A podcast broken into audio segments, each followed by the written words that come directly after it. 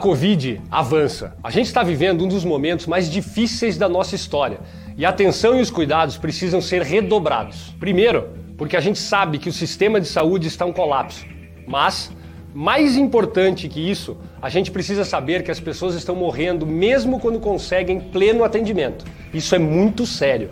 A doença ataca cada um de nós de uma forma diferente. A gente precisa deixar claro a todos que o mais importante agora é evitar a contaminação. Ter coragem não quer dizer ignorar o medo e muito menos a razão. Agora é hora de ficar em casa, de usar a máscara, lavar as mãos com água e sabão e usar álcool em gel. Ajude as pessoas ao redor, leve informação, uma palavra de apoio. Para ficar atualizado, acesse portaldavacina.com.br e tenha informações apuradas sobre a Covid, além dos locais e datas para vacinação de todos da sua família. Portal da Vacina é o Brasil todo conectado para pôr um fim na pandemia.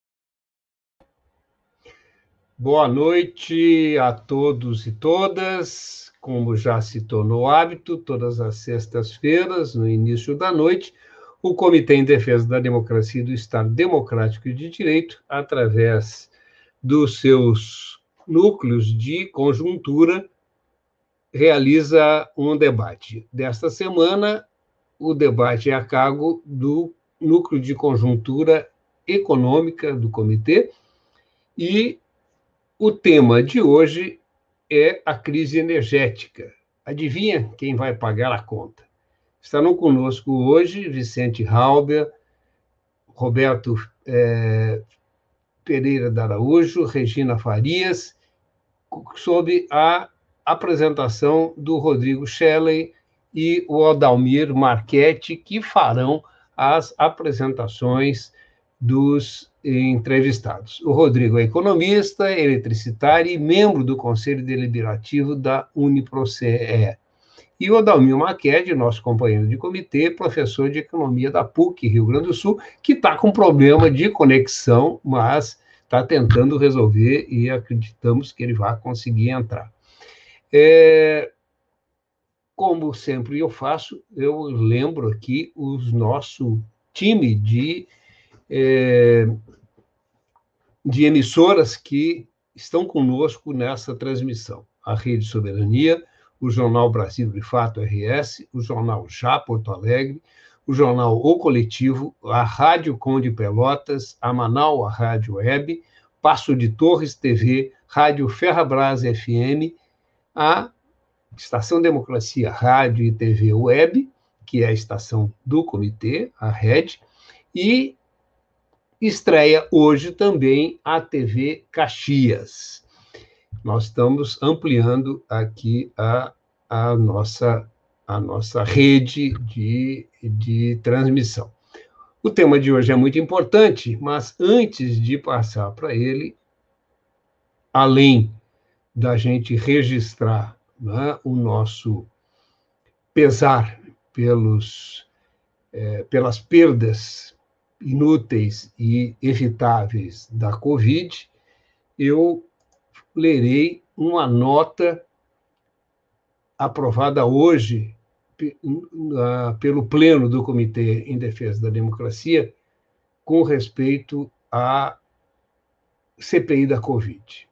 O Comitê em Defesa da Democracia e do Estado Democrático de Direito, fundado em, mil, em 2016, em defesa dos princípios da Constituição Federal de 1988 e do desenvolvimento nacional autônomo, com equidade social e respeito à natureza, vem a público manifestar seu mais forte estranhamento frente à nota emitida no dia 7 de 7 de 2021 pelo ministro da Defesa e pelos comandantes da Marinha do Brasil, do Exército Brasileiro e da Força Aérea Brasileira, que contrariam, contraria frontalmente a missão constitucional das Forças Armadas no Brasil, consagrada no artigo 142 da Constituição Federal. Tal artigo é de clareza cristalina. As Forças Armadas, constituídas pela Marinha, pelo Exército e pela Aeronáutica, são instituições nacionais permanentes e regulares, organizadas com base na hierarquia e na disciplina, sob a autonomia suprema do presidente da República e destinam-se à defesa da pátria, a garantir os poderes constitucionais e, por iniciativa de qualquer deles, da defesa da lei e da ordem. É, Não cabe, portanto, às Forças Armadas Brasileiras o papel de tutoras ou de normatizadoras de ações de qualquer instância do poder da República. Pelo contrário, o artigo 142 é explícito ao afirmar que elas se subordinam aos poderes civis e só podem se manifestar quando convocadas por um deles em frontal desrespeito à Constituição Federal, a nota do ministro da Defesa e dos comandantes militares ataca os trabalhos da Comissão Parlamentar de Inquérito da Covid do Senado Federal, na figura de seu presidente, o senador Omar Aziz, que, durante a sessão de interrogatório do ex-diretor de logística do Ministério da Saúde, repudiou, a partir de informações apresentadas na Covid, o possível envolvimento de militares brasileiros nas irregularidades alvo das investigações. O caráter intimidatório e indisciplinado da nota se explicita especialmente em seus dois parágrafos finais, que afirmam que as Forças Armadas do Brasil se constituem em, aspas, fator essencial de estabilidade do país, fecha aspas, e que, aspas novamente, não aceitarão qualquer ataque leviano às instituições que defendem a democracia e liberdade do povo brasileiro, fecham-se as aspas. Submetidas à Constituição Federal, cabe às Forças Armadas Brasileiras se subordinar aos poderes civis da República, aos quais compete a responsabilidade de zelar pela estabilidade do país e processar e julgar, com base nas leis, o que possa vir a constituir ou não ataque liviano à democracia e à liberdade do povo brasileiro. Porto Alegre, 8 de julho de 2021. Dito isto, peço que vocês é, deem um like nas nossas páginas, se inscrevam na página e no canal do comitê e da rede, e passo a palavra ao Rodrigo Schellen, que conduzirá os trabalhos de hoje. Boa noite, Rodrigo. Boa noite, Benedito. Boa noite a todos os nossos espectadores. É um prazer estar aqui nesse debate de conjuntura econômica, né, dessa vez debatendo um, um, tema que é central na nossa conjuntura e na nossa e que tem um impacto uh, importante em, na vida de todos nós, que é a crise hidroenergética, né? Mais uma vez a gente sabe muito bem quem vai pagar a conta uh, e esse essa crise ela vem dentro de um contexto né, que não é estranho para nós, já aconteceu lá nos anos 90, que é a privatização do setor elétrico.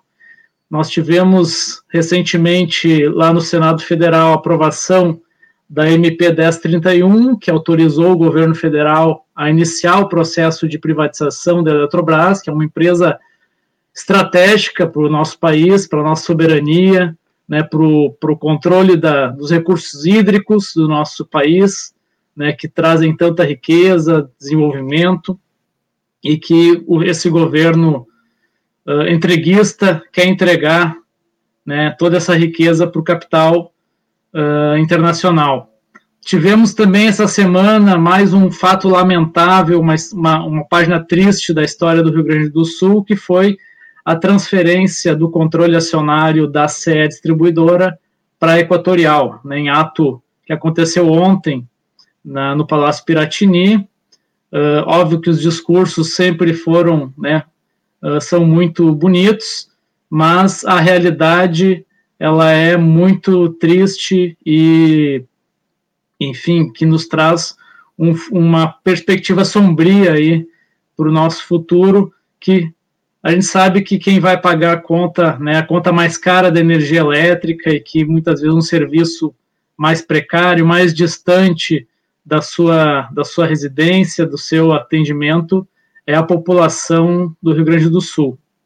Então, a gente lamenta esses fatos e não é à toa que essa crise ela vem bem nesse, nesse momento, uh, também como uma consequência da forma como as coisas estão sendo, uh, estão sendo conduzidas. Nós contaremos aqui com a, né, essa noite com a participação de três especialistas no setor elétrico, né, pessoas com grande experiência e gabarito nesse tema. Vou apresentar eles aqui para vocês. Primeiro a falar vai ser o Vicente Halber. Vicente Halber ele é especialista em planejamento energético e ambiental, e temas financeiros e econômicos. Foi presidente da CE e membro do Conselho de Administração da empresa por 18 anos.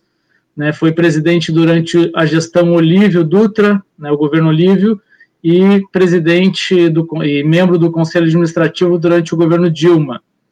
Uh, quando foi revertido, então, a destruição da empresa, tirando o Rio Grande do Sul da crise energética, uh, participou da elaboração do primeiro Atlas Eólico do Rio Grande do Sul, programas de aproveitamento de, direto de energia solar, foi uh, também participou da gestão da Petrobras na Refap, como diretor financeiro administrativo, onde ele realizou a maior ampliação e modernização de uma refinaria na América Latina. Também representou a Petrobras no, na, em palestras sobre pré-sal, refinaria, uh, estratégia internacional de petróleo e nova petroquímica, conselho de administração da CGTS, o Gás, ONS, que é o Operador Nacional do Sistema Elétrico, uh, MAI, Mercado Atacadista de Energia Elétrica, que hoje se chama Câmara de Comercialização de Energia Elétrica, também na Prefeitura Municipal de Porto Alegre, coordenou o Fórum Municipal de Saneamento e Ambiente, organizou o setor de Ciência e Tecnologia, diretor-geral do DEP, DEMAB, conselheiro de administração do Procempa, diretor do Banrisul entre 2014 e 2015, e hoje ele é consultor e conselheiro na condição de gestor independente certificado desde 2013 do IBGC, como conselheiro de administração e certificado IBGC experiente e conselheiro fiscal. A Regina Farias uh, trabalha, uh, é recém-aposentada né, como auditora federal do, de controle externo junto ao Tribunal de Contas da União, onde ela trabalhou por mais de 30 anos, e desses 30 anos, 17 ela foi lotada na Secretaria de Infraestrutura Elétrica. É graduada em Administração de Empresas pela Universidade Estadual do Ceará, mestre em Ciência Política pela Universidade de Brasília e doutora em Ciências Sociais pela Universidade de Brasília. E também estaremos aqui essa noite com o Roberto Pereira da Araújo, que é engenheiro eletricista, formado pela Pontifícia Universidade Católica do Rio de Janeiro, mestre em sistemas pela mesma universidade, é diretor do Instituto de Desenvolvimento Estratégico do Setor Elétrico, o Instituto Ilumina, ex-chefe do Departamento Infurnas, Centrais Elétricas, tem experiência na área de planejamento do setor elétrico, consultor da RCM Consultoria e Projetos Limitada, que prestou também assessoria ao Centro de Pesquisa de Energia Elétrica, CEPEL, ao Instituto Alberto Luiz Coimbra, de pós-graduação e pesquisa de engenharia, e também a Companhia Paranaense de Energia, COPEL, e a Eletrobras, a Petrobras, a Fundação Getúlio Vargas e a Norsk Skog, espero tenha falado certo. Também ocupou o cargo de conselheiro de administração de Furnas entre 2003 e 2005. Então, já iniciando o nosso debate, eu passo a palavra para o primeiro convidado, que é o Vicente Halber. Com a palavra, Vicente. Boa noite a todas e a todos. É com grande orgulho, Rodrigo, que participo desse debate com o Roberto Araújo e com a Regina Farias, e é com grande satisfação, com orgulho maior ainda, que posso me comunicar com os milhares de gaúchos brasileiros e de outros países. Sei que tem gente de Portugal assistindo, tem gente nos Estados Unidos assistindo, então mando uma saudação calorosa a todos eles. Bem, antes de mais nada, nós estamos diante de um problema de comunicação, diante de um problema é, que está vinculado ao quarto poder, o poder que de fato manda no Brasil. Né? O, se diz que temos um problema de falta de chuvas. E, na nossa opinião, falta de chuvas tem todos os anos. Pode ter um pouco mais, um pouco menos. Então, nós achamos que a conversa não pode ser bem assim. O que nós verificamos é que 20 anos, 20, exatamente 20 anos depois, ou seja, em 2001, não por mero acaso, logo após um brutal desmonte do setor elétrico, ou, se assim quiserem, de forma mais eufemista, uma reestruturação, nós tínhamos uma, uma situação de é, completo de completa estrutura estatal. A grande empresa dessa estrutura era a Eletrobras, ela continua sendo a maior empresa de energia elétrica do país, mas naquela época, no início dos anos 90, ela tinha todo o poder, tanto de ela tinha grande, é, a, a ampla maioria da geração no Brasil, ou seja, da produção de energia elétrica, da transmissão, tinha a maior parte da transmissão e as distribuidoras do Norte e Nordeste, mas fundamentalmente ela fazia o planejamento, a operação, gerenciava os fundos setoriais e isto foi completamente desfeito. Criou-se é, para a operação do sistema, e aí que sistema é esse? Aí, já de cara, eu quero dizer o seguinte: que nós somos, nós temos o maior, em extensão, o maior sistema integrado de energia elétrica do planeta. Isto é muito bom, porque desta forma nós conseguimos fazer com que, quando você tem é, falta de água para gerar energia numa região, você pode trazer energia da outra região e vice-versa. Portanto, é, o fato de nós termos o chamado SIN, SIN, Sistema Integrado Nacional de Energia Elétrica, é um fato muito positivo.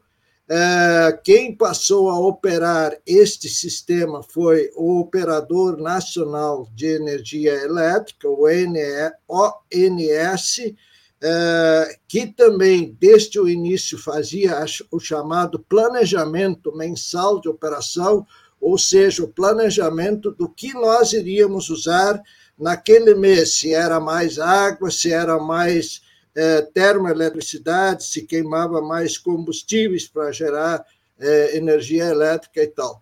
Se a comercialização passou, então, para uma também empresa privada chamada Mercado Atacadista de Energia, hoje chama-se Câmara de Comercialização de Energia Elétrica, ah, e o planejamento.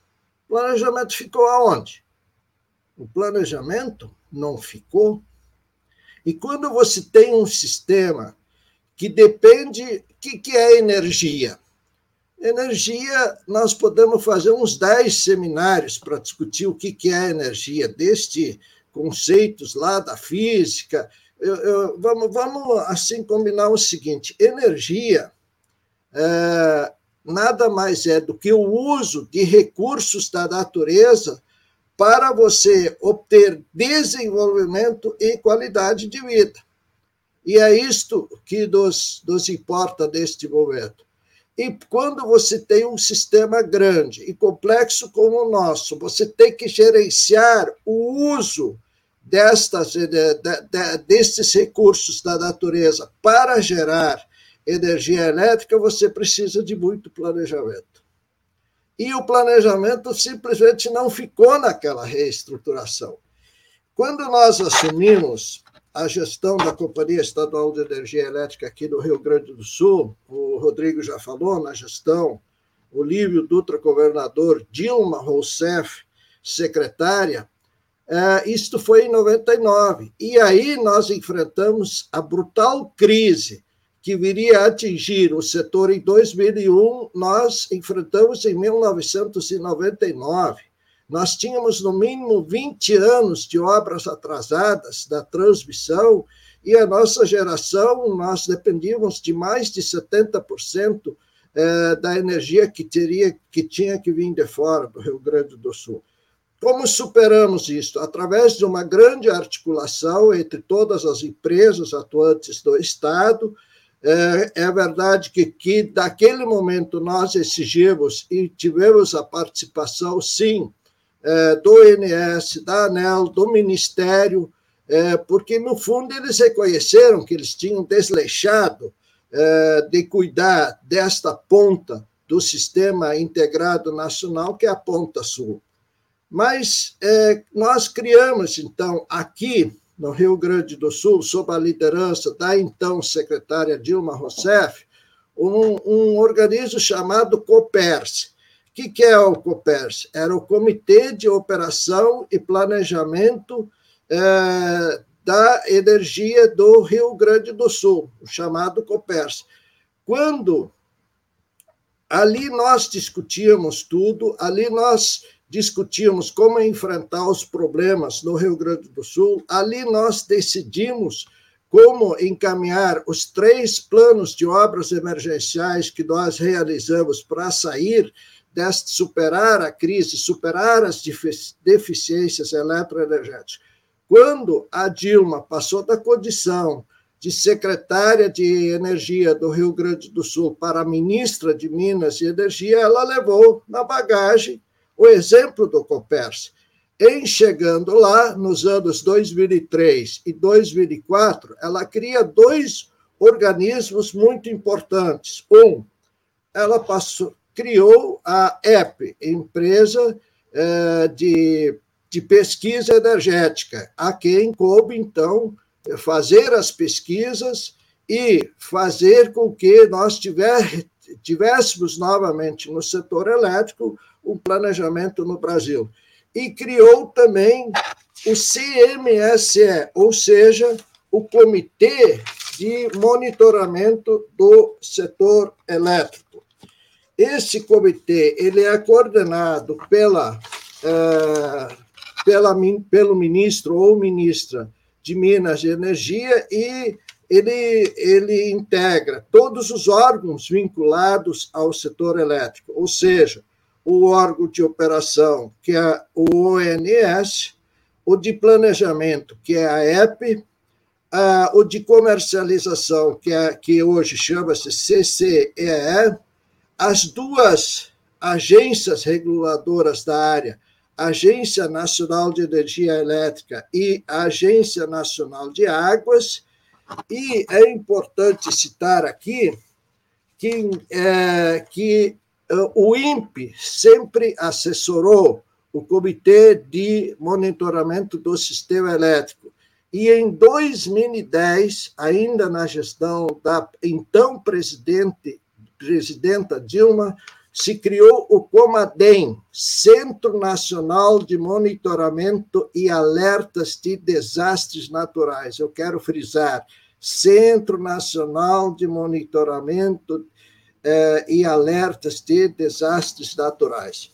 Qual é a situação? Eu disse para vocês, eu disse que eh, nós tínhamos, nós temos então a, como energia a transformação de recursos naturais em energia elétrica. E no caso brasileiro, eu vou dar dados aqui, por favor, não, não digo, ah, mas o dado de hoje não é. Não, eu vou dar dados e, por favor, entendam esses dados como ordem de grandeza. É, então, nós temos a energia elétrica que nós consumimos no Brasil, em torno de 62% provém das quedas d'água, ou seja, provém das chuvas, ou seja, provém das, das águas armazenadas dos reservatórios que precisam ter controle permanente, é, que e para que se saiba se, se, se esta quantidade de água pode ser usada em menor ou maior quantidade.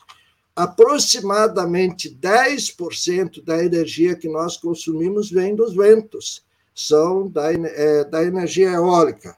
A solar, que começou recentemente, ela já está perto dos 2%. Biomassa, ou seja, o uso de é, resíduos é, vegetais, biomassa ampla, a maioria da biomassa é, da energia que nós geramos através, é através do bagaço de cana, principalmente é, em São Paulo e nos outros estados que plantam é, muita cana de açúcar e se produz o, o biocombustível e o açúcar. E a nuclear participa em torno de 1,1%. Somando tudo isso, dá mais de 80%. E os outros restantes 20%. Os outros restantes 20%, nós então usamos as termoelétricas, ou seja, as usinas que funcionam é, utilizando combustíveis. E então, as termoelétricas complementam, elas também atuam principalmente nas chamadas pontas, ou seja, quando há maior demanda de energia elétrica, ou seja, principalmente neste horário que nós estamos agora, entre 18 e entre 18 e 21 horas durante o inverno, porque durante o verão essa ponta, ou seja, a máxima demanda requerida passa para a parte da tarde, entre 14 e 16 horas. Eh, então, este é o, e, e o fundamental, esses 80 e poucos por cento que nós temos de recursos são os chamados recursos renováveis, ou seja, aqueles que se renovam rapidamente. Certa feita, num debate, eu disse que o petróleo também era renovável, e até hoje me debocho por causa disso. Eu disse que teria que ter um pouco mais de paciência, um, algo em torno de 120 milhões de anos, ele pode se renovar. Mas eu, eu quero dizer o seguinte: o petróleo também a natureza o produziu, ainda que ele, que ele, o seu uso gere todos os problemas que ele gera, mas ele também é um produto que vem, é, que foi produzido, sim, em 120 milhões de anos, pela natureza e nós o utilizamos também o utilizamos assim como o carvão mineral para produzir energia elétrica. A situação que nós temos hoje do centro do país, especialmente sudeste e centro-oeste, é que não se teve o cuidado suficiente é, de preservar melhor os reservatórios d'água, tanto para geração de energia elétrica como para o uso humano. Nós corremos o risco de, junto com essas restrições, é, que, na verdade, o governo já teria que ter decretado o racionamento. Por que, que ele não decretou ainda? Porque ele lembra 2001, quando houve a decretação da, do racionamento um chamado apagão em 2001, o governo eh, FHC foi enterrado de vez. E o seu candidato, José Serra, foi atingido eh, nas eleições. Aí, agora, o governo Bolsonaro, o governo Bolsonaro olha para isso e diz: não, não vamos chamar racionamento, vamos fazer um conjunto de medidas que nós vamos chamar de gestão da crise energética. Ok, é, para mim, tanto faz. Por quê? Porque a conta será a mesma. E nós já vamos falar em seguida desta conta. Agora, veja bem, então nós temos a comissão de monitoramento do setor elétrico que, que aconteceu? Lá por final de outubro, início de novembro, eh, esta comissão ela tem que reunir obrigatoriamente mensalmente. Pois lá no início de novembro, se não foi no início de novembro, foi final de outubro, por, essa, por essa época, é, esta comissão se defrontava com a seguinte situação: os reservatórios da região, das regiões Sudeste é, e Centro-Oeste, por que eu ressalto essas duas regiões? Porque ali estão os principais reservatórios de água do país, tanto para geração de energia elétrica como para é, consumo humano, como para consumo de água potável, é, já estavam muito baixos. A chamada ENA, ou seja, energia natural afluente. O que, que é esta expressão ENA?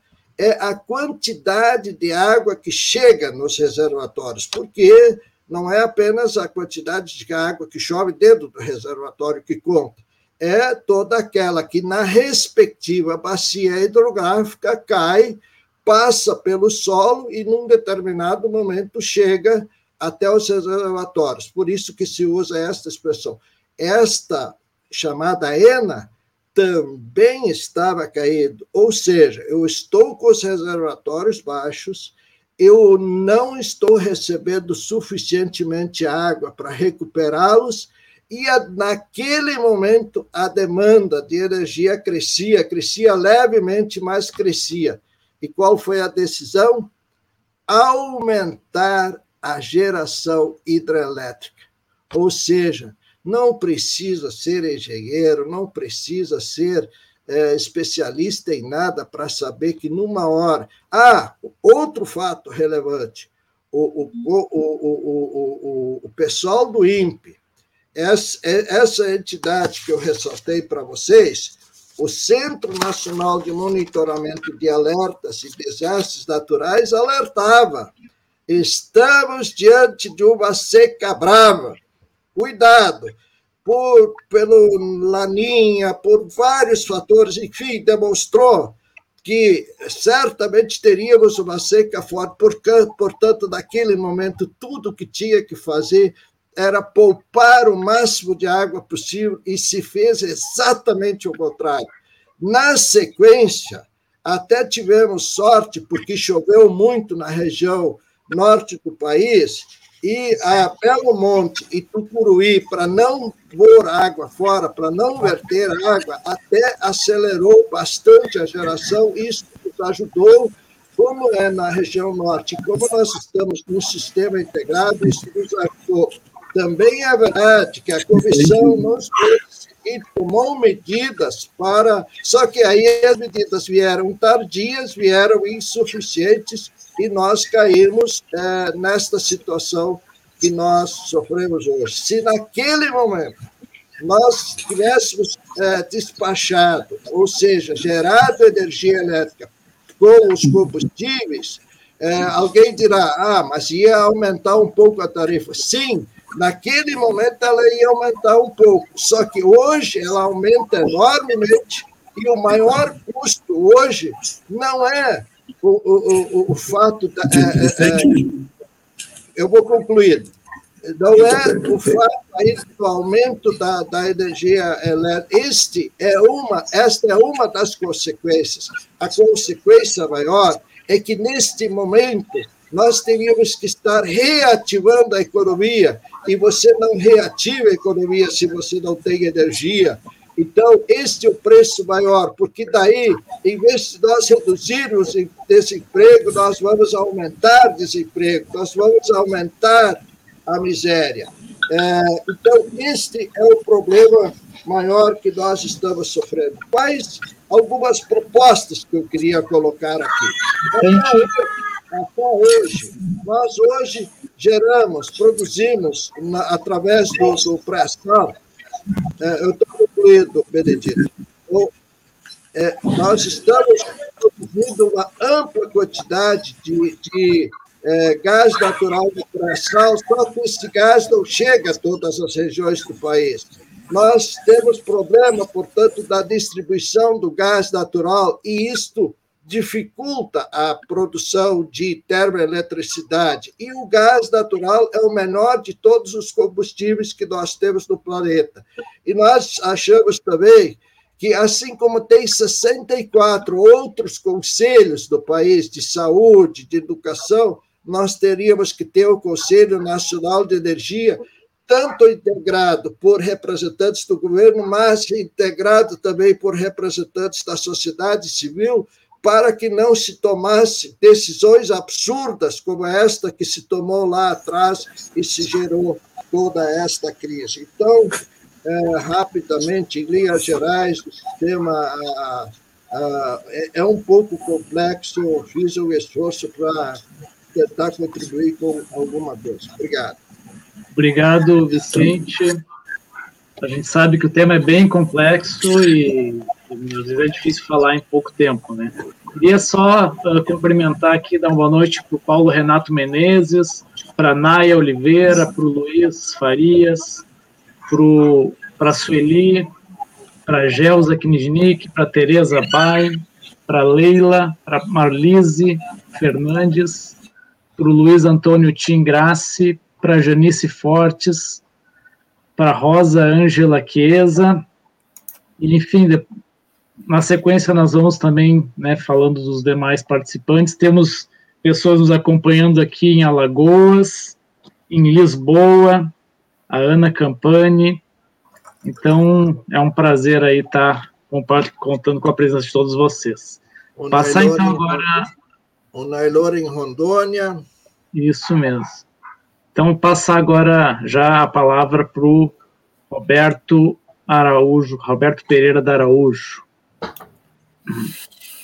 Bom, muito obrigado por ter sido convidado. É, queria talvez começar dizendo o seguinte: nós temos, na realidade, nós temos vários Covids, né? Nós temos uma, o Covid é, é, explicitamente, né? Temos uma crise política que eu acho que eu nunca vi uma crise tão absurda. E, lá, quase que esquecido, né? Essa crise hidroelétrica, num setor que eu, se eu fosse resumir qual é o problema do setor elétrico, tem uma palavra que diz tudo: é desinformação. O consumidor elétrico, o consumidor da energia elétrica brasileira não entende absolutamente nada de como funciona o nosso sistema. Nosso sistema é totalmente diferente de todos os outros. Eu tenho que lembrar a vocês que o Brasil, por incrível que pareça, é o país mais latitudinal, ou seja, ele tem a maior distância entre norte e sul. Isso muda completamente a questão da hidrologia e a questão do aproveitamento da, da hidroeletricidade. Como o Vicente falou, a importância da transmissão no nosso sistema é uma coisa assim que, quando você faz fora do Brasil, você mostra a quantidade de energia que a gente transporta por 2 mil quilômetros, eles, eles ficam com, sem franzido, mas peraí, vale a pena vocês transmitirem 8 mil megawatts de 2 mil quilômetros de uma região para outra? Vale a pena. Eles não têm, eles não têm essa, essa, essa oportunidade de ver essa, essa, essa variação dos climas. Né? Eu trouxe aqui, são, são apenas 12 é, é, transparências para me ajudar a, a levar o grande problema que nós estamos. Eu vou tentar mostrar.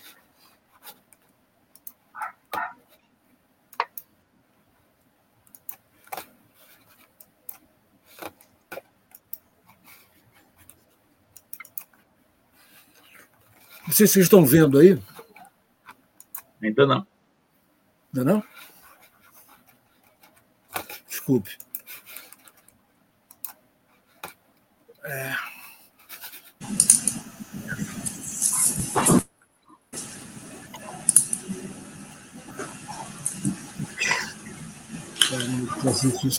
Ainda não. Só um instantinho. Agora Agora apareceu. É, tá, bom. Agora sumiu. É, estão vendo? Não, eu vou, apareceu evolução e... não. tarifa. Não?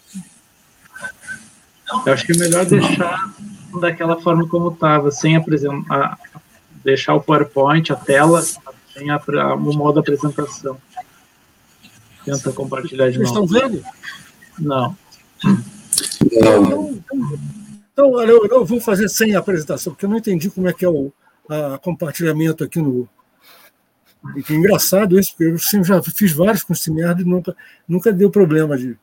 Bom, olha só, é, eu vou falar o que, que eu tinha para mostrar. Nós, de, no, de 1995 até agora, é, quando nós adotamos um modelo privatista e mercantilista, essa é a diferença, né?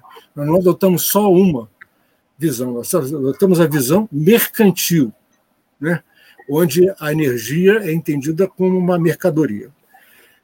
A evolução da tarifa é, média brasileira, de 95 até agora, até 2020, a tarifa residencial subiu 60% acima da inflação. E essa tarifa residencial ela subiu até pouco, porque dentro dela você tem o, baixa renda. O baixa renda paga, é subsidiado. Então, na realidade, quem está quem não está, quem não é subsidiado, que consome acima de, sei lá, de 100 kWh, 200 kWh, aumentou muito mais que isso.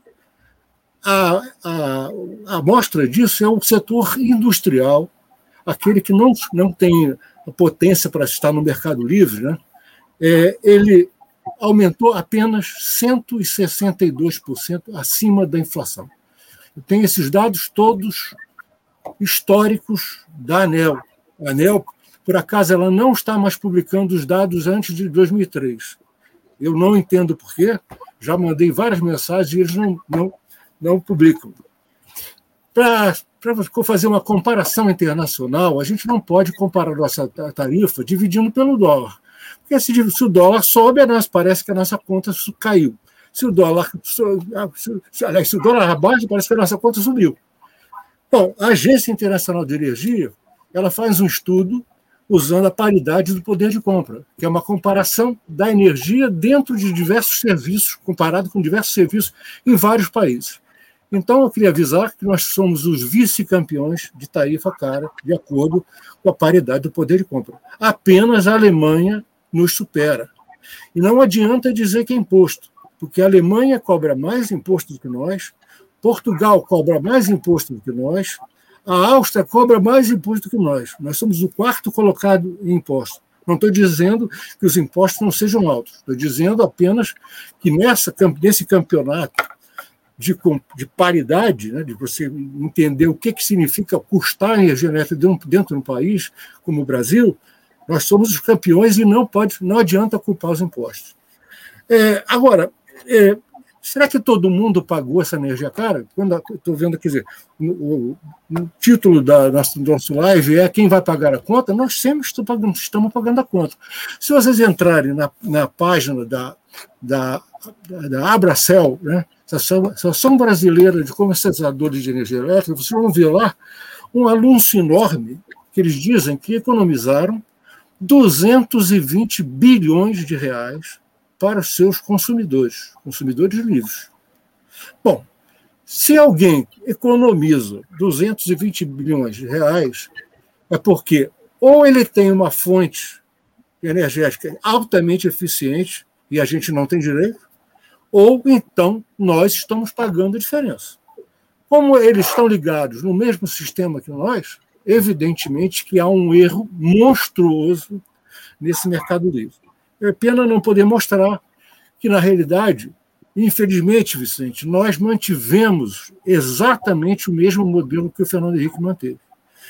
É, vocês, não sei se vocês sabem, mas a, a, o mercado brasileiro ele não é simplesmente um mercado de oferta e demanda. Ele é um mercado de liquidação financeira. Se liquida às vezes, uma não geração, se você não gera e liquida a sua, o seu certificado de energia por uma, uma coisa chamada preço de liquidação de diferença, que nada mais é do que o custo marginal de operação do ONS. Imagina você, nós temos um mercado onde o preço de liquidação de diferenças, que é o parâmetro principal desse, desse sistema, é fixado pelo operador nacional do sistema que não tem absolutamente nada a ver com a questão comercial. Então, já é um vexame nós temos tarifas tão altas, por sermos um país tão hidroelétrico, e, mas, e o segundo vexame é que nem todos pagam essa conta. E por que, que aconteceu isso? Né? Se vocês olharem é, o gráfico desse PLD, lá na Câmara de Comercialização de Energia, desde de 2000 2004, desde 2003 até 2012, vocês vão ver que esse PLD, em média, ficou por volta de 30, 40 reais. Nós estamos pagando por volta mais de 500 reais só pela energia. O preço médio no Mercado Livre de 2003 a 2012 ficou por volta de 40 reais, sendo que no início de 2003 chegou a atingir 4 reais.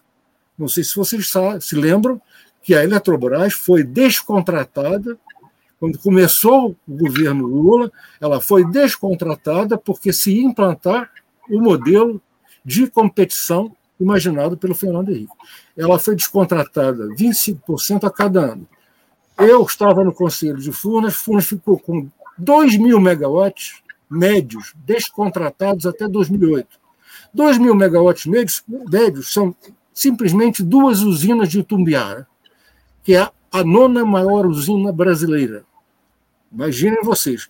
Quer dizer, nós montamos um modelo onde a Eletrobras foi obrigada, por ser por ter usinas hidráulicas, a gerar energia e liquidar essa energia pelo PLD, que tem esses valores que eu falei.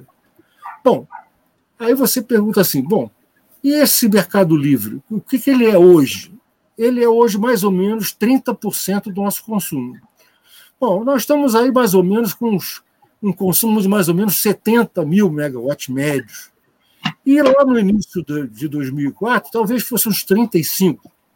Não, você faz essa diferença, né? Dá uns, é, dá 30, é, dá uns 35 mil megawatts médios. Aí você pergunta assim, onde está a contratação da expansão da oferta por esse mercado livre? Você não acha. Não tem contratação da oferta, do aumento da oferta. Tem contratos de longo prazo? Tem.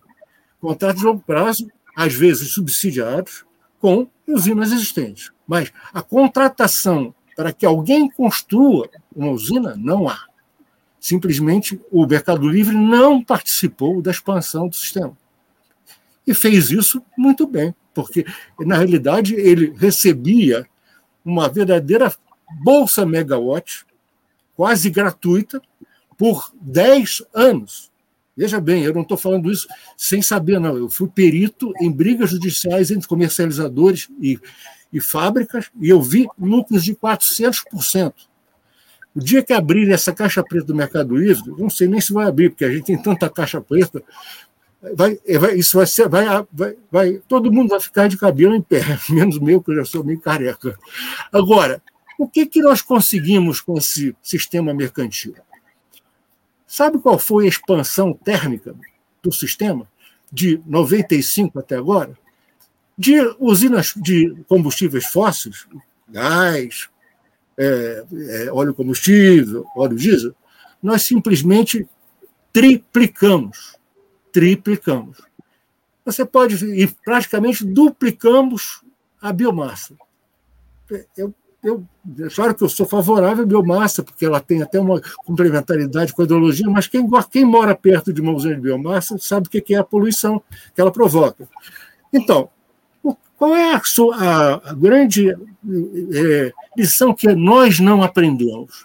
Nós não aprendemos que esse sistema mercantil só nos ofereceu mesmo a termificação do sistema brasileiro. Por quê?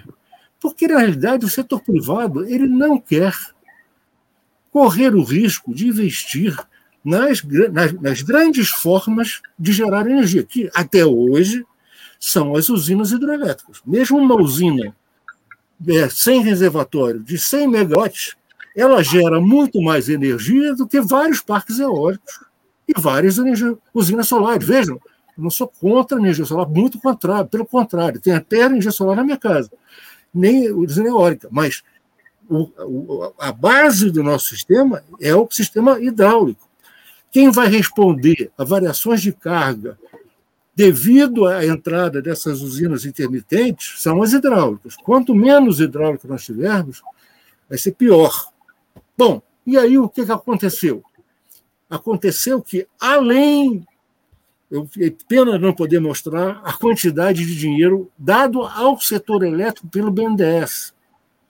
Se você somar, atualizando os valores de 95 até 2020, são 4 trilhões. 4 trilhões, onde o, o pique foi justamente no governo Dilma.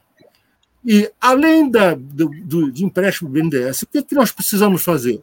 Nós precisamos adotar um encargo caríssimo chamado energia de reserva, porque a gente sabe que esses tais certificados de garantia física eles estão todos superavaliados, então inventamos um encargo que é para complementar a garantia que é que nós, que nós não temos na realidade.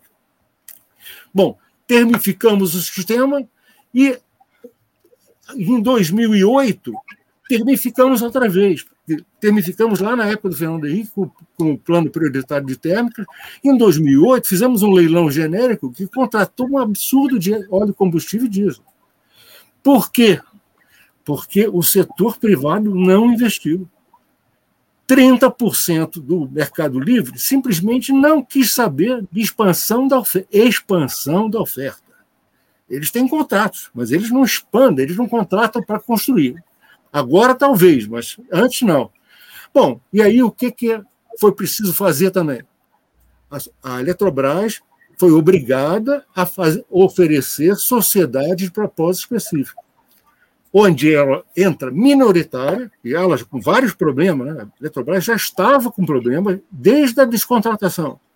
Ela com vários problemas, tendo um custo de, de, de, de capital muito caro, que na realidade ela se endividou, então ela oferece parceria onde ela é minoritária, evidentemente que a estrutura de tratamento da inserção dessas hidrelétricas nas regiões é conhecimento da Eletrobras, e isso deu garantia para que o setor privado entrasse. Então, aí você tem Belo Monte.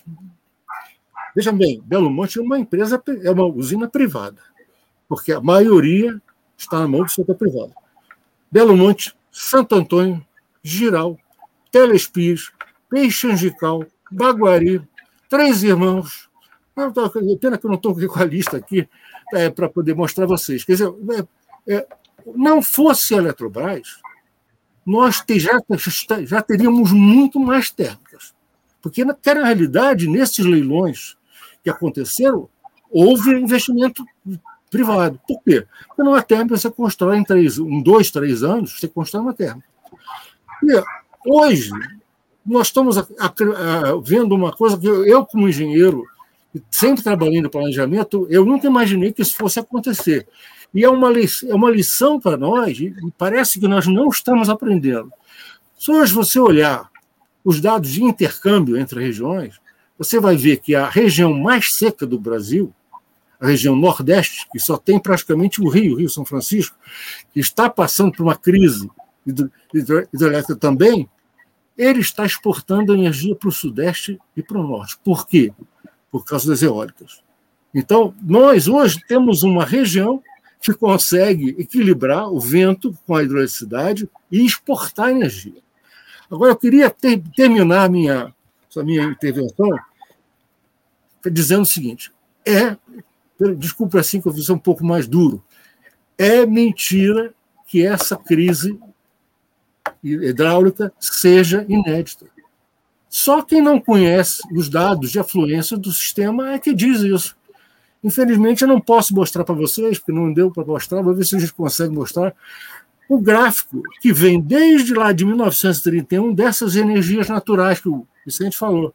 E você vai ver que o período 1948 até 1956 é muito pior do que o atual. Em 1971, nós tivemos uma seca monstruosa e não tivemos racionamento. E aí eu marquei, infelizmente não dá para mostrar, a seca que aconteceu em 2001. É ridícula. A seca de 2001 é ridícula comparada com o período crítico, é esse período da década de 50, e com o que está acontecendo agora. Ou seja, nós vamos vai acontecer conosco exatamente o que aconteceu lá na década de 90. A Eletrobras anuncia que vai ser vendida as suas empresas, o setor privado, opa, eu vou fazer o seguinte: eu tenho dinheiro para até para construir. Como agora o planejamento é apenas indicativo, né, o planejamento não é determinativo, eu vou esperar a Eletrobras vender essas usinas, vou comprar usinas prontas. Nós vamos fazer isso outra vez. A Eletrobras vai ser capitalizada e, evidentemente, ninguém está investindo em nada novo. Se vocês olharem o leilão que aconteceu ontem, não tem quase nenhuma hidrelétrica são duas, tem duas ou três pequenas hidrelétricas, e a maioria é solar e eólica. E carvão, óleo combustível e gás.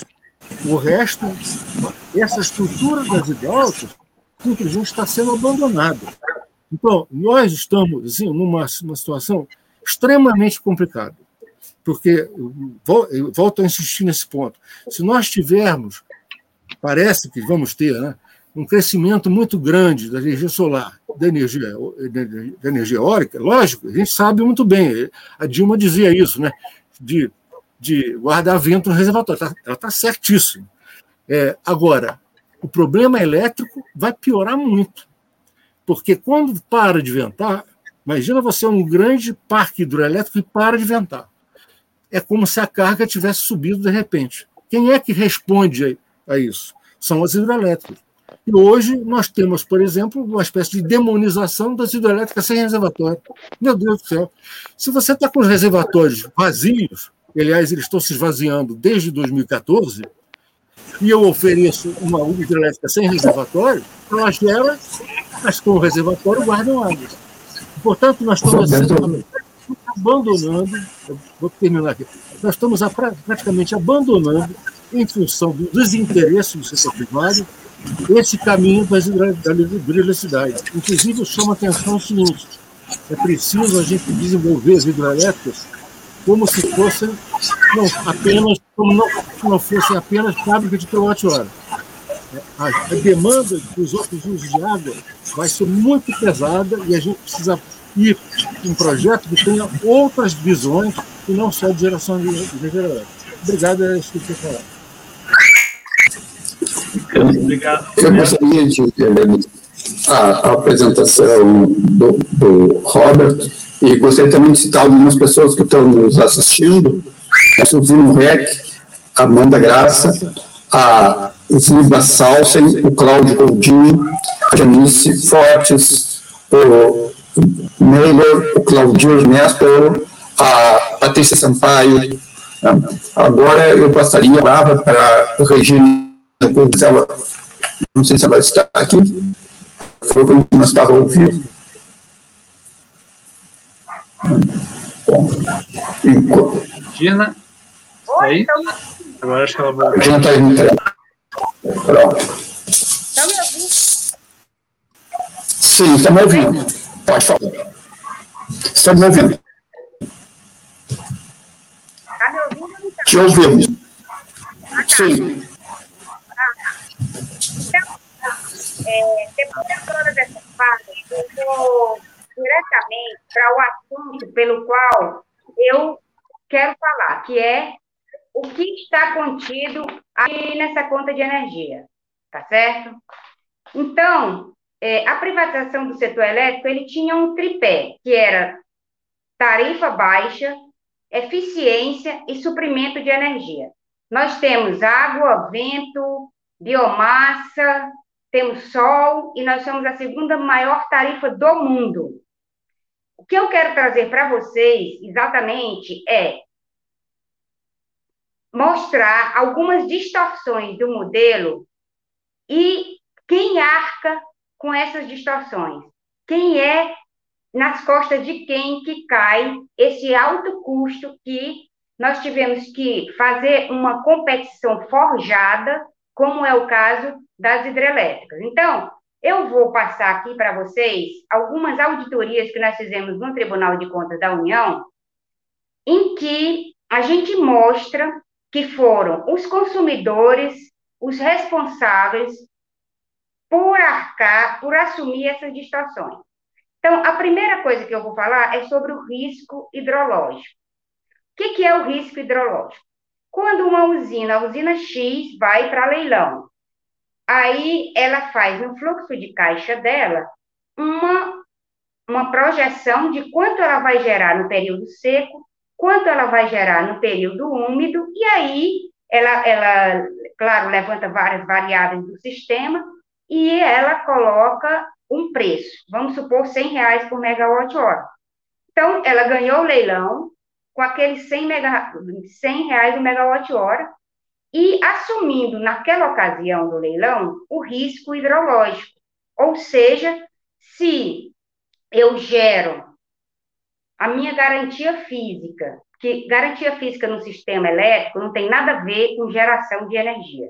Isso daí é uma coisa que é a grande primeira, é, a grande distorção do, do, do sistema é esse, porque você atrela a segurança do sistema à comercialização, deslocando totalmente do mundo real, que é a, a, geração física.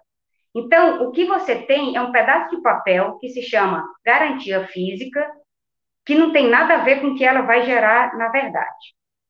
Então, o que, que aconteceu em 2000? Estava indo tudo muito bem, porque eles criaram um mecanismo de realocação de energia, onde é um pool de usinas hidrelétricas, as que geram menos são cobertas pelas que geram mais. Então, isso não tem nada de competição, isso é monopólio. que é feito pelo Operador Nacional do Sistema. Quando chegou em 2014, 2013, 2014, começou a chover menos. Aí as usinas já começaram a se estressar. Olha, nós vamos quebrar. Nós vamos quebrar porque nós não estamos conseguindo é, gerar a nossa garantia, é, gerar o, o que é, foi esperado, e nós temos que ir no mercado de curto prazo para repor essa energia que a gente não está gerando porque não está chovendo. Aí o que, que aconteceu? A ANEL trouxe uma audiência pública, e nessa audiência pública, as usinas é, se colocaram como inadimplentes no, no, na, na, Câmara de Comercialização de Energia, na hora de fechar os contratos, e aí a ANEL deu o seguinte parecer, a unidade técnica da ANEL. Olha, o risco hidrológico faz parte do risco do seu negócio. Você, quando foi para o leilão, você sabia que isso poderia acontecer. Só que, terminada a audiência pública, a diretoria da ANEL é, colocou o seguinte: vamos ver a conveniência e oportunidade. Quando, olha, quando a gente ouve, eita, minha bateria está acabando, não acredito. Ai, nossa, espera aí, pessoal. Pronto, botei de novo. Quando você ouve essas palavras bonitas, conveniência e oportunidade, pode saber que vai cair no lombo do consumidor. Aí o que, que aconteceu? A, a diretoria da ANEL, contra a unidade técnica, disse o seguinte: que era a favor de pegar esse risco hidrológico e repassar para quem? Para o consumidor. Olha só, era um risco do negócio, o único risco que o negócio tem, porque a, é, a energia é toda comprada, tá certo? O único risco era, era o risco hidrológico. Esse risco hidrológico foi repassado para o consumidor. Rapidamente se fez uma medida provisória, rapidamente se fez uma lei. Isso foi é, a Lei 13.203, em 2015. Só que ainda tem mais um agravante. No Brasil, até o passado é incerto. Ela foi retroativa a janeiro de 2015. Isso quer dizer o quê? que o consumidor teve que assumir o risco hidrológico dos empresários que ganharam no leilão, e esse risco hidrológico, hoje, hoje, esse risco é da ordem de 150 bilhões, certo? Então, essa continha aqui, quando a gente vê bandeira vermelha, pode ficar certo que parte dessa bandeira vermelha é esse risco hidrológico que o consumidor passou a assumir. Tem outros, porque tem um encargo de segurança do sistema, tem outros riscos, outros encargos que foram embutidos. Daí, você, você vê, e os contratos? A iniciativa privada não é, assim, não tem os contratos como algo sagrado, porque no contrato que ele assinou, ele dizia que ia assumir o risco hidrológico. Aí o contrato foi quebrado, mas não tem problema, porque para o consumidor, quando é para o consumidor assumir, não pode quebrar contrato. Então, foi isso que aconteceu em 2015. Daí você vai me perguntar assim, é, mas a métrica é a mesma quando o benefício é para o consumidor? Aí eu vou passar para uma outra auditoria. Que essa auditoria foi sobre a neutralidade da parcela A. O que, que é essa neutralidade da parcela A? A parcela A é quando você coloca nas tarifas os atributos que são passados diretamente sem a ANEL fazer nenhum filtro. Por exemplo, os encargos tarifários. Você paga um encargo e a distribuidora de energia só faz receber e repassar. Bom, isso é a neutralidade. A parcela B são os custos gerenciáveis. Por isso que eles não são só repassados. A ANEL faz uma, uma glosa, faz críticas e tal. O que, que nós percebemos? Que essa parcela A estava sendo, tá, estava errada no contrato. Por que, que ela estava errada? Porque a, é, a ANEL fazia os reajustes com os os 12 meses anteriores, para o ano seguinte. Com essa metodologia, o que, que acontecia? A demanda do ano seguinte, onde seria dado o reajuste, não era capturada. Então, os encargos, que era para simplesmente passar pela conta das distribuidoras e ser e tomar o seu rumo, as distribuidoras ficavam com parte desse encargo, porque a ANEL cobrava sobre a demanda de 12 meses atrás, certo? Como a demanda aumenta, aumentava, e aí isso aconteceu ao longo de, acho que, cinco ou sete anos. E a gente quantificou isso, foi um total de 7 bilhões de reais, e, e a gente da unidade técnica disse, os contratos têm que ser mudados. Isso daí era unanimidade, a ANEL disse, tudo bem, nós vamos mudar os contratos, tanto que eles assinaram novos contratos, é, mas os 7 bilhões que a, a unidade técnica pedia para ser devolvido para os consumidores, porque olha só, eu falei benefício, mas não é nem benefício, porque isso não é nem benefício, não tem benefício nenhum para o consumidor, o consumidor pagou e, e, e, e o dinheiro não seguiu o seu rumo, tá certo? Aí a ANEL, não, mas isso daí está no contrato. As distribuidoras cumpriram o contrato, tudo dentro da legalidade. Eu digo, mas a fórmula de, no, no contrato estava errada. Tanto que vocês consertaram. Vocês têm que consertar essa, essa forma. A ela disse, não, mas não tem como devolver esse dinheiro, não. Aí as distribuidoras começaram a dizer o seguinte, ora, realmente nós recebemos o dinheiro, mas nós já investimos no nosso negócio. Não tem como devolver isso para o consumidor. Enfim, para encurtar a história, aconteceu. O plenário do TCU não acompanhou a unidade técnica e falou que era para mudar daqui para frente, e o para trás, que foram 7 bilhões que foram repassados, que se fosse para a justiça, os consumidores fossem na justiça, para buscar essa coisa, que não é, o tribunal não era o fórum competente. Bom, então você veja como a métrica muda. Quando é para receber o dinheiro de volta, porque eu não sei se vocês perceberam ou se eu fui clara o suficiente, mas eu vou explicar exatamente o que, que é esse repasse que as distribuidoras se apropriaram. É assim, vamos, vamos colocar que você seja uma empresa e você recolha o INSS do trabalhador. Quando você recolhe o INSS do trabalhador, você repassa esse valor para o INSS.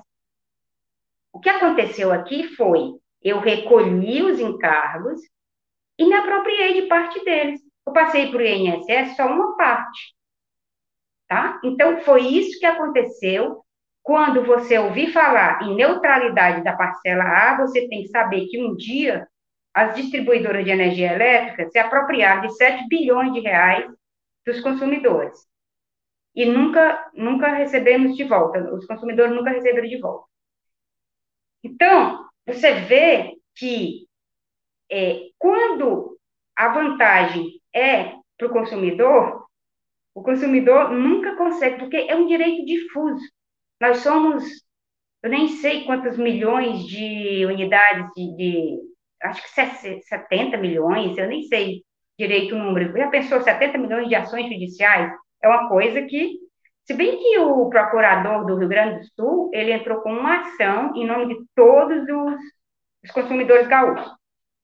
Mas essa ação também não prosperou na justiça. Então, eu vou falar de um outro processo, exatamente para a gente entender por que, que nós, estamos, nós temos uma energia tão cara. Porque o Roberto, é porque eu pensei até que ele ia falar sobre isso, mas o Roberto não falou, por exemplo, da questão da garantia física. Gente, a garantia física é, é um cálculo de um modelo matemático, onde nesse modelo matemático estão inseridas várias variáveis físicas do sistema, por exemplo, vazões, produtibilidade das, das máquinas, e, e variáveis econômicas, como custo déficit e outras, outras questões. Então, esse modelo, ele produz um custo marginal de operação, um CMO. Esse CMO é onde o, o Operador Nacional do Sistema se baliza para fazer o despacho monopolístico centralizado nele. Então, por exemplo, CMO é 100, ele vai despachar é, usinas hidrelétricas.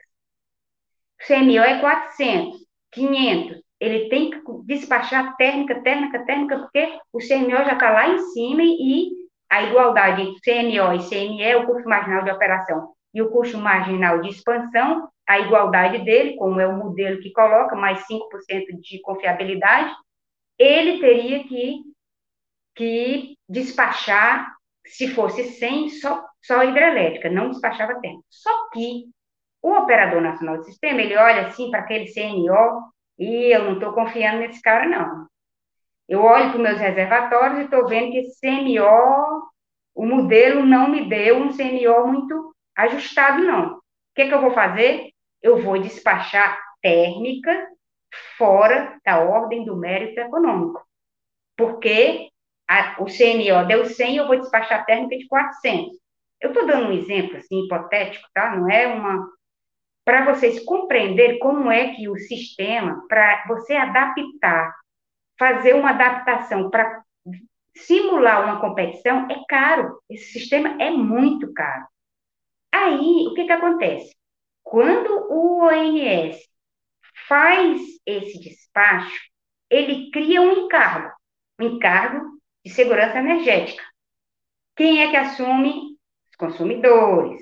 De novo, a gente paga por uma coisa que é inerente ao sistema e o operador nacional do sistema, ele faz o despacho deterministicamente, porque ele não sente a confiança e nós, consumidores, que pagamos. Então, esse é mais um encargo e mais uma auditoria que nós fizemos sobre esse encargo. Outra auditoria que a gente fez também foi por uma coisa que é, é tão inexplicável, que é o subsídio ao carvão. Nós somos o único país no mundo, com toda essa abundância que nós temos, de vento, sol, biomassa, água, e subsidiamos uma energia poluente e cara como o carvão. São as usinas é, Tibel e Candiota, aí no Rio Grande do Sul em Santa Catarina. Cá, minha bateria de novo. Putz. Peraí, pessoal, que eu tô caindo a minha bateria.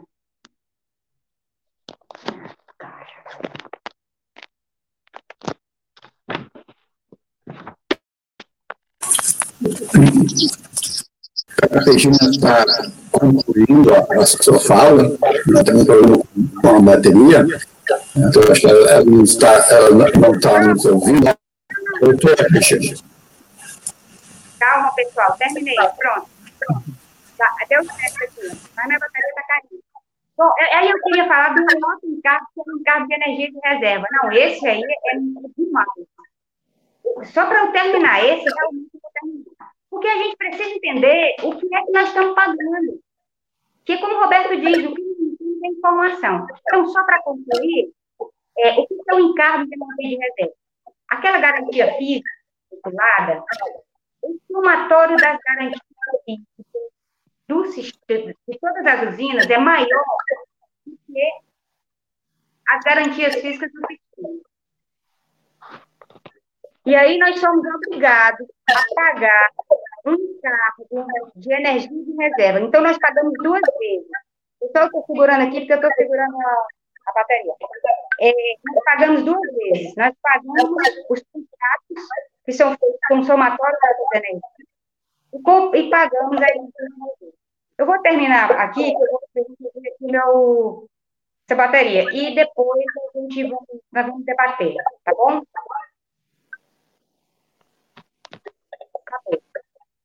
Obrigado, Regina.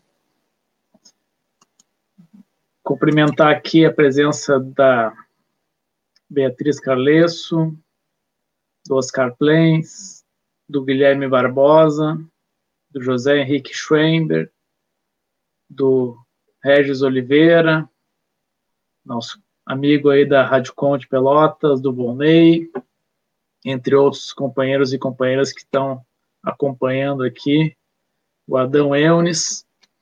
Então, agora, não sei se a gente passa para uma fala de conclusão de cada um dos os convidados, então, né, chegando no nosso horário aí limite, então passar para você. Oi.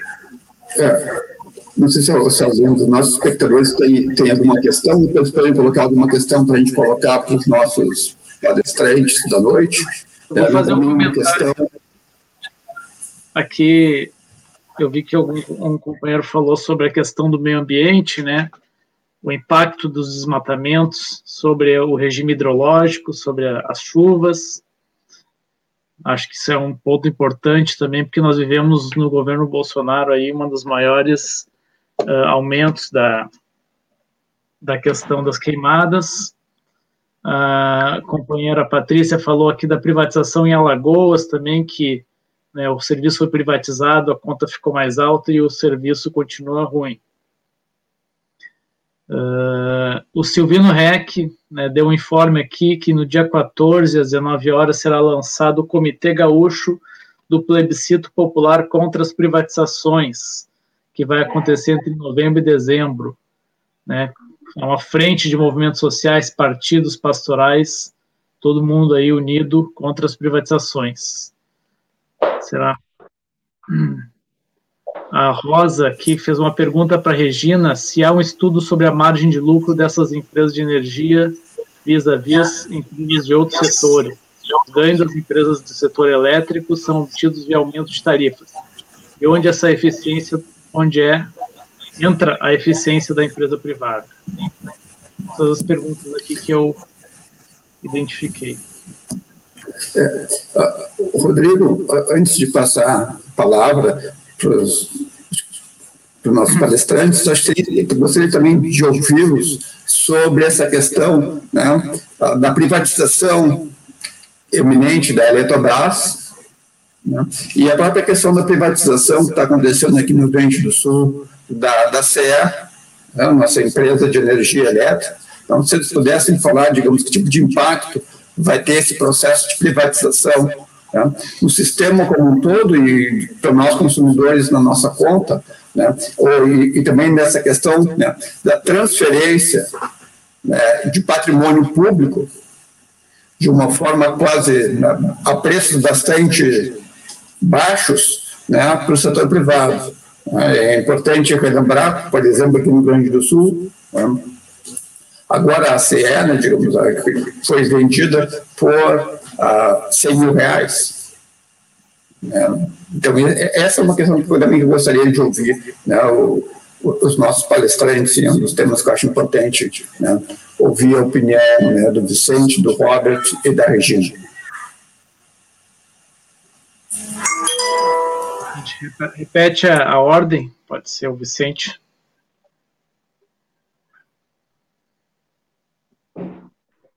Tá sem som, tem que abrir o teu microfone.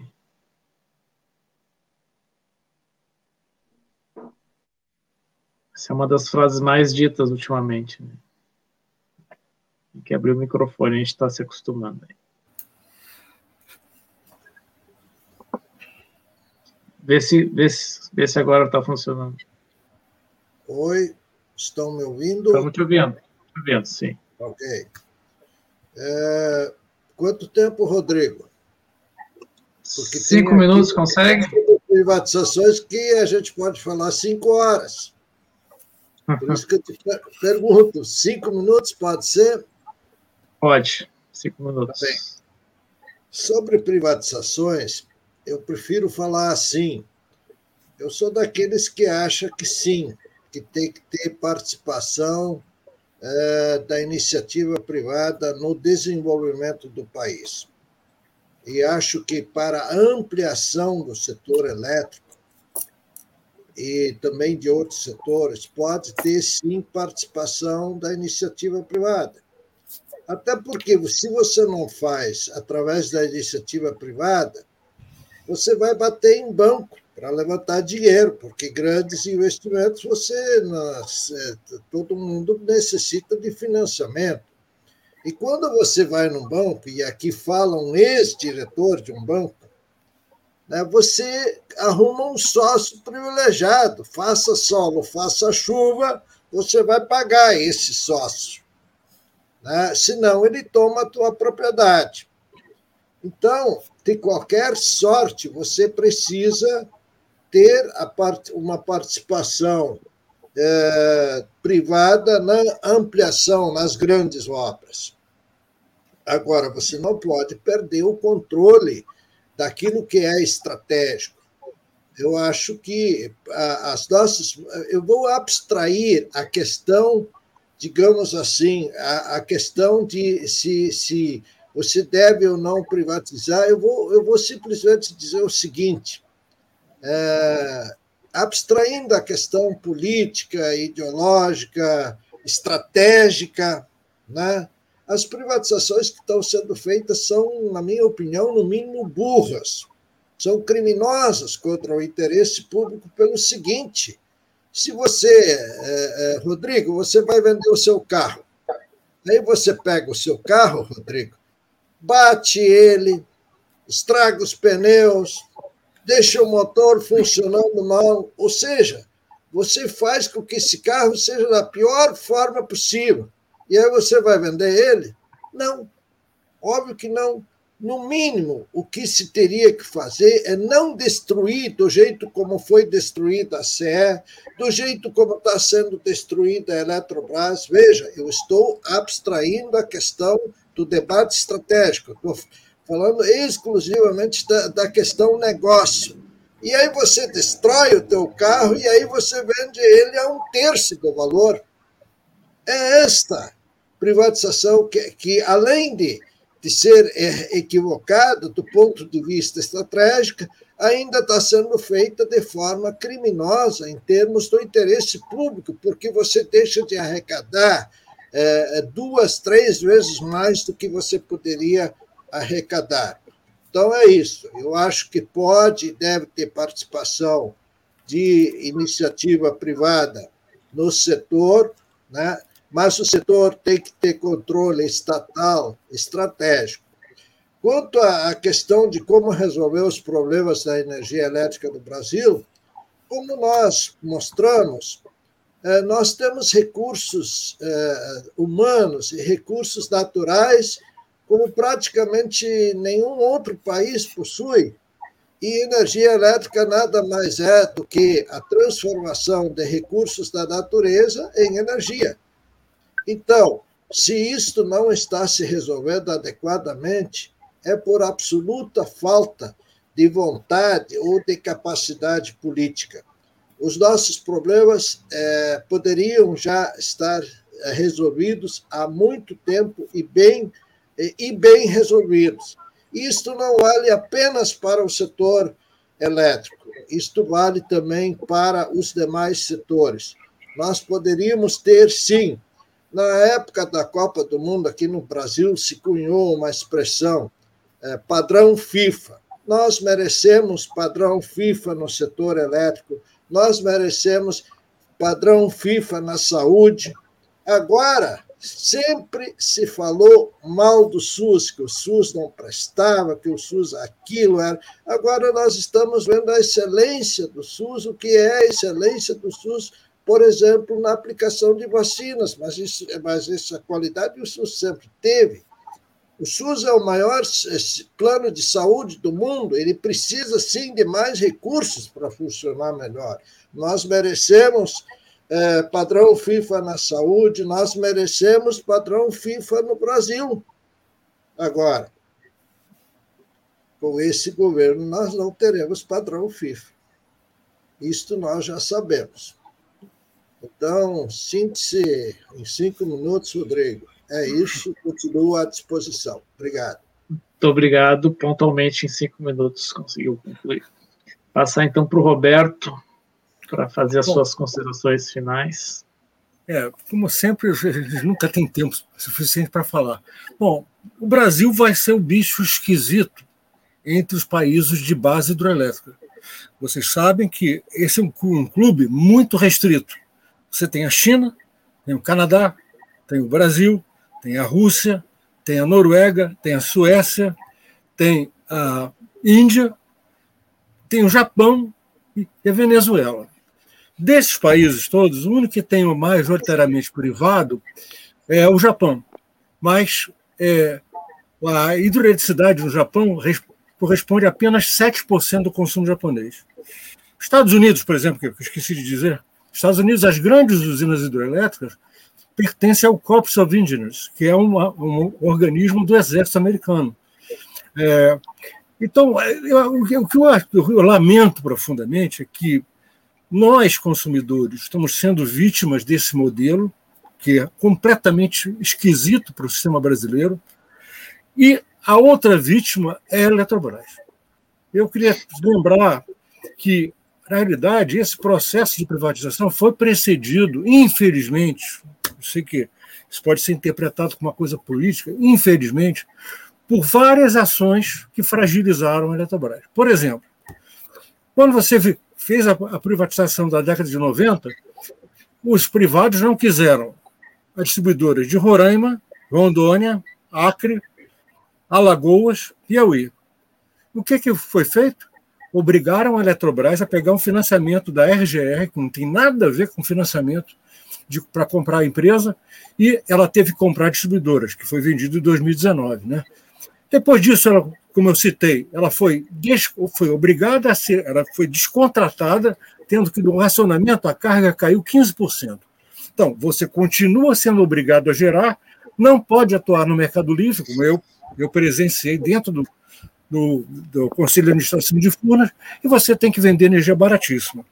Bom, depois disso, você teve, infelizmente, a medida provisória 579, que é correta em tese, mas a dose foi completamente errada. Nenhum país do mundo adota o critério que foi adotado na medida provisória 579. Eu conversei com, os, com vários é, é, é, agentes americanos me explicando como é que eles fizeram. Na realidade, é, estados que têm base hidroelétrica, que têm uma, uma usina antiga que tem que ser amortizado, a tarifa é da empresa que explora a hidrelétrica. Aqui nós adotamos a seguinte coisa esdrúxula. Criamos um custo de operação e manutenção apenas da empresa, da, da, da usina. Então, imagina, a, a, a, usina de Furnas foi atingida pela medida provisória 579. Ela não gera um tostão nem para construir uma nova usina, uma usina nova e nem um tostão para pagar o, o salário do presidente de Furnas. Ou seja, a administração ficou órfã dessa receita. E a receita é importante, porque foram 14 mil megawatts atingidos pela medida provisória 579. Então, na realidade, ninguém faz isso no mundo. Infelizmente, foi feito para resolver um problema do setor privado, porque na realidade ninguém quis fazer um diagnóstico para saber por que, que a tarifa estava subindo. O que vamos fazer? Vamos aceitar a tese da Fiesp, né, de que as usinas antigas é que são responsáveis pela tarifa cara, e vamos aplicar um garrote tarifário. Quem, quem já leu a nota técnica que definiu os preços de operação manutenção lá em 2013 é inacreditável.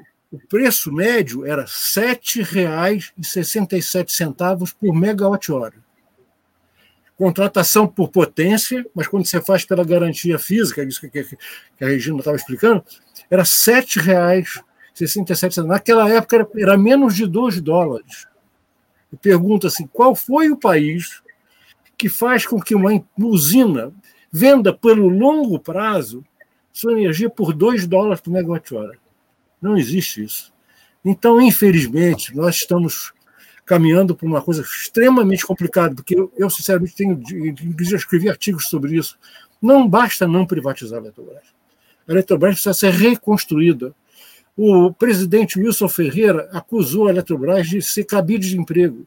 Eu mandei para ele a, a, a relação dos números de funcionários por megawatt instalados de todas as grandes empresas do mundo.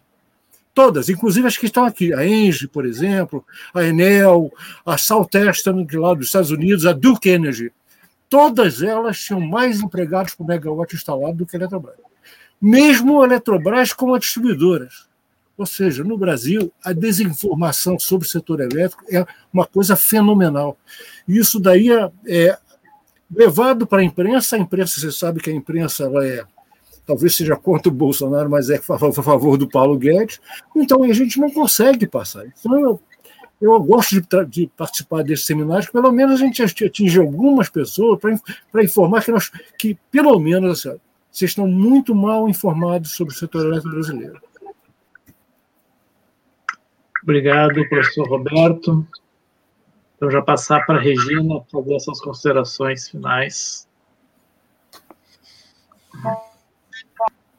É, eu queria responder a pergunta feita pela Rosa sobre a rentabilidade das empresas do setor elétrico. Eu conheço qualquer estudo sobre isso. Mas é, eu gostaria de falar, e ela pergunta também sobre a ciência. Olha, é, eu falei do mecanismo de realocação de energia. Os mecanismos, as empresas, as usinas, gerando ou não gerando, eles ganham aquela garantia dela. Então, eu quero saber qual é a, ligação isso, você ganhar uma receita gerando ou não, não gerando energia.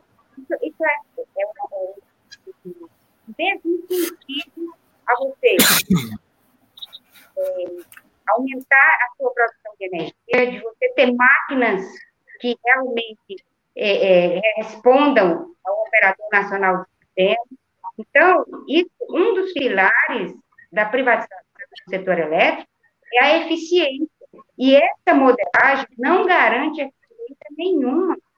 Pelo contrário, no, do ponto de vista da, das hidrelétricas, né? que é o nosso assunto hoje, risco hidrológico e, e a crise hídrica. Então, Rosa, respondendo o que, o que você, que você me perguntou, a eficiência passa muito longe. No papel, ela existe, ó, mas ela passa muito longe da operação real do setor elétrico. Tá? Então, pessoal, eu quero me de vocês, é, agradecendo o convite, foi um início, eu vou fazer agora, temporariamente, mas eu me coloco à disposição e mais que eu quero dizer para vocês é o seguinte, nós tivemos um apagão no Amapá. Quem conseguiu debelar o apagão, quase um mês sem energia elétrica, foram os funcionários da Eletronorte. A, a, o, trans, a trans, o transformador da Itolu, que é a espanhola lá que ganhou transmissão, e, e, e tinha uma subestação de energia totalmente detonada, o, o transformador que foi lá reativar a subestação foi do Laranjal do Jari, da Eletronorte, subsidiária da Eletrobras.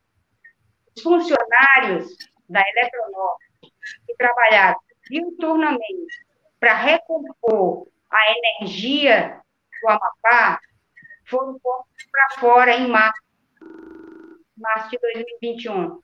Então, é ficção dizer que o Estado brasileiro é ineficiente, o Estado brasileiro é moroso. Infelizmente, quem é contra as privatizações são, é chamado de dinossauro. São dinossauros que são contra as privatizações. Mas são que, que, que você que você não pode, de hipótese alguma, questionar as privatizações, entendeu? Mas até mesmo o sindicato, na década de 90, eles adotaram o discurso de que o Estado era ineficiente, era moroso e era caro. Essa, essa, essa formação desse consenso é o que Gramsci chama de hegemonia, quando a classe trabalhadora se apropria do discurso da classe dominante e forma o consenso sem condição. Então, o que nós temos hoje, também, a exemplo da década de 90, é essa hegemonia de que o Estado brasileiro é ineficiente. E no setor elétrico, o que a gente tem visto é que não é a Eletrobras que é ineficiente, pelo contrário, a Eletrobras teve 70% da sua receita é, cortada com a medida provisória 79 e sobreviveu e sobreviveu muito bem. E agora vai ser doada. Mas era isso que eu queria dizer para vocês. Eu agradeço a atenção de vocês e eu me disposição sempre para a gente continuar esse debate, que é muito interessante. Boa noite. Boa noite, Regina. Muito obrigado. A gente agradece a participação, a disponibilidade de vocês essa noite aqui, nos trazendo muitas valiosas informações. A gente sabe que cada um de vocês poderia ficar aqui horas falando sobre o tema, tamanha o domínio que vocês têm. Infelizmente, a gente tem um limite de tempo.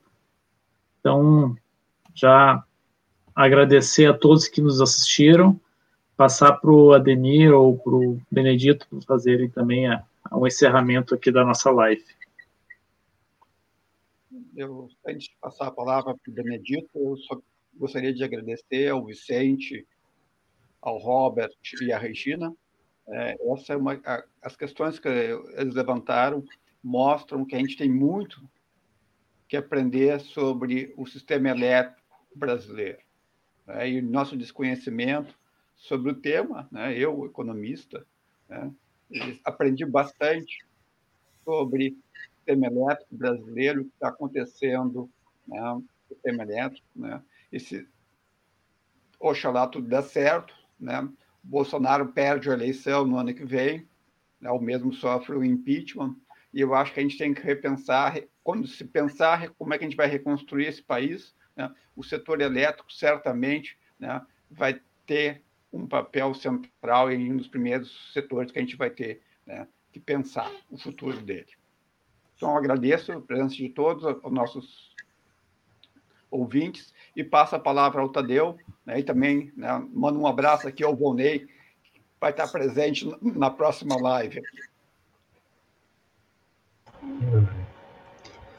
Bom, em nome do Comitê em Defesa da Democracia e do Estado Democrático de Direito, eu quero agradecer imensamente aos nossos palestrantes de hoje, ao Vicente Halber, que é nosso companheiro, ao Robert Daraújo, à Regina Farias e, obviamente, também ao Dalmir e ao Rodrigo, que conduziram esse, é, essa live.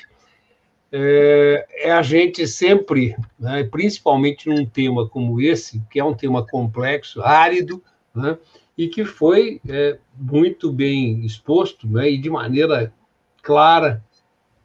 Nós tivemos uma audiência bastante é, boa hoje, grande, e com um nível de participação bastante elevado, dizer, o que mostra né, o interesse pelo tema e a, a, a também né, a qualidade dos, dos expositores que se fizeram entender né, por uma grande, é, é, um, um, grande público leigo. Né? É, eu confesso que, da minha parte, né, não tinha praticamente nenhuma informação sobre o setor. Eu acho que a gente é, sai, saímos todos né, com uma, é, é, uma visão muito mais clara né, dos, dos problemas que, que estamos enfrentando e, e, e mais uma vez, lastimo né, que, o, a, a, que o nosso tempo seja tão curto. Né? Seria muito importante que a gente aprofundasse esse, esse debate. Eu queria pedir, Robert, que, que por favor, se possível, tu nos passasse as, as tuas é, é, é, né, planilhas aí, os gráficos e tal, para que a gente disponibilize para aqueles que tiverem interesse. Se for possível, a gente coloca isso na nossa página e aí as pessoas podem acessar. É, só, só um detalhe, eu, meu nome é Roberto, é porque faltou um Ozinho ali. Ah, tá. meu nome é Roberto. É, Mas eu, eu, então. você, eu devia ter mandado para vocês e vocês passariam aí, seria bem mais fácil. Eu vou passar para vocês, ok? Tá legal, mando, ótimo. Eu mando, mando, pelo WhatsApp. Ótimo, maravilha. Okay? Muito obrigado, então. Um abraço. Bom, eu quero agradecer né, a, a, todos que nos acompanharam até agora. É, chamar para próximo debate na semana que vem, pedir para vocês acompanharem a programação da Rede ao longo da semana. Diariamente, nós temos o programa Bom Dia Democracia, das 8 às 9 da manhã. Temos uma programação musical na rádio web é, Rádio Estação Democracia, ou Rede Estação Democracia, temos aplicativos, você pode baixar na loja do seu celular ou entrar na web no www.radioestacãodemocracia.com é, e é, acessar o, o site da rádio. Temos uma vasta programação ao longo né, do dia na, no YouTube e no Facebook, com programas diários, às tardes e à noite, além do, da Estação Democracia. E temos uma programação musical na rádio de excelente qualidade. É, música popular brasileira e universal durante o período do dia, é, jazz e blues da meia-noite às seis da manhã e música de raiz, moda de viola é, e depois música é, gauchesca de raiz também. Então, fica o convite a todos. Na próxima semana, é, o debate será a cargo do, do Núcleo de Conjuntura Econômica. O, tempo, o, o tema, a pauta já está definida. Nós vamos debater a CPI da Covid e se o golpe não tiver sido dado ainda, ou se o Bolsonaro não tiver caído, se o, qual a chance de uma dessas duas possibilidades ocorrer. Já temos a confirmação do coronel Pimentel, que irá participar, e também do cientista político Sebastião é, Velasco e Cruz, professor da Unicamp. Estamos tentando é, fechar a participação de um dos, algum dos integrantes da CPI da Covid. Então, fica aqui o convite a todos e agradeço mais uma vez aos nossos parceiros e aos que nos acompanharam até agora. E agradeço também ao Babiton Leão, que nos deu o suporte técnico. Muito obrigado a todos. Voltamos na semana que vem. Boa noite. Boa noite, saudações tricolores e coloradas. Para quem ainda um é pouco e dois é bom. E esse ditado nunca valeu tanto, gente. Assunto de hoje: vacinação e a importância da segunda dose. Acontece que cientistas do mundo todo, numa batalha gigantesca, conseguiram em tempo recorde várias vacinas contra a Covid-19. Agora, a gente tem que fazer a nossa parte. É claro que seria muito mais fácil se uma dose fosse suficiente, mas acontece que para uma imunização completa nós precisamos não de uma, mas de duas doses. Eu explico por quê. A primeira dose prepara o sistema imunológico para um ataque viral. A segunda dose aumenta a imunização. Isso quer dizer que só depois da segunda dose nós estaremos protegidos. E isso é fundamental para o indivíduo e para a população, já que quanto mais gente for efetivamente imunizada, menos o vírus circula, evitando o surgimento de novas cepas com capacidade de transmissão e mortalidade imprevisíveis. O que acontece é que no Brasil, milhões de pessoas não voltaram para tomar a segunda dose, o que representa um perigo para todos nós. Mas por que é que não voltaram? Falta de informação? Será que não sabiam que tinha que tomar a segunda dose? Problemas pessoais. Enfim, as possibilidades são muitas, mas o fato é que a gente tem que fazer de tudo para ir além e vencer essa guerra. Então vamos fazer a nossa parte, vamos levar informação para todos. Se souber de alguém que está com dificuldade em tomar a segunda dose, por favor, vamos ajudar. Só depois que a grande maioria da população estiver devidamente vacinada é que nós vamos poder sonhar de novo com a normalidade. Nós estamos falando aqui em cerca de 70 a 75% da população vacinada com as duas doses e após o período de 14 dias para uma resposta imunológica adequada. É, essa jornada vai ser longa. Enquanto isso não acontece, todas as medidas de segurança devem ser mantidas, inclusive por quem já tomou as duas doses. Então vamos lá?